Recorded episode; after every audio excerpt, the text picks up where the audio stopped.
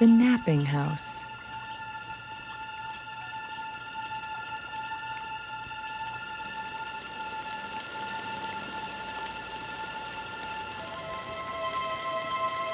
There is a house, a napping house, where everyone is sleeping.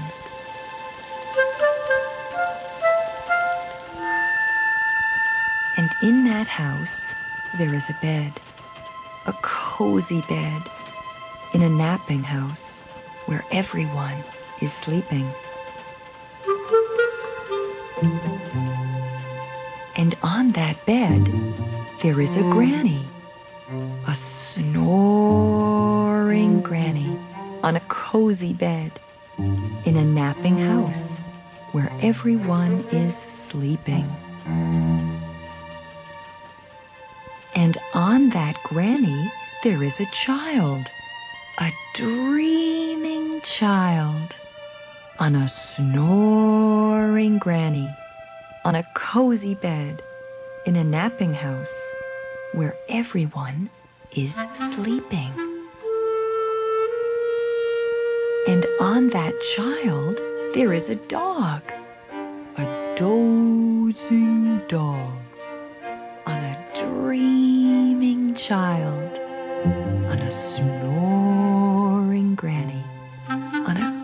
cozy bed, in a napping house where everyone is sleeping. And on that dog, there is a cat, a snoozing cat, on a dozing dog on a dreaming child, on a snoring granny, on a cozy bed, in a napping house where everyone is sleeping. And on that cat, there is a mouse, a slumbering mouse, on a snoozing cat, on a dozing dog. On a dreaming child, on a snoring granny, on a cozy bed in a napping house where everyone is sleeping. And on that mouse, there is a flea. Can it be a wakeful flea? On a slumbering mouse, on a snoozing cat, on a dozing dog, on a dreaming child, on a snoring granny, on a cozy bed, in a napping house where everyone is sleeping. A wakeful flea who bites the mouse,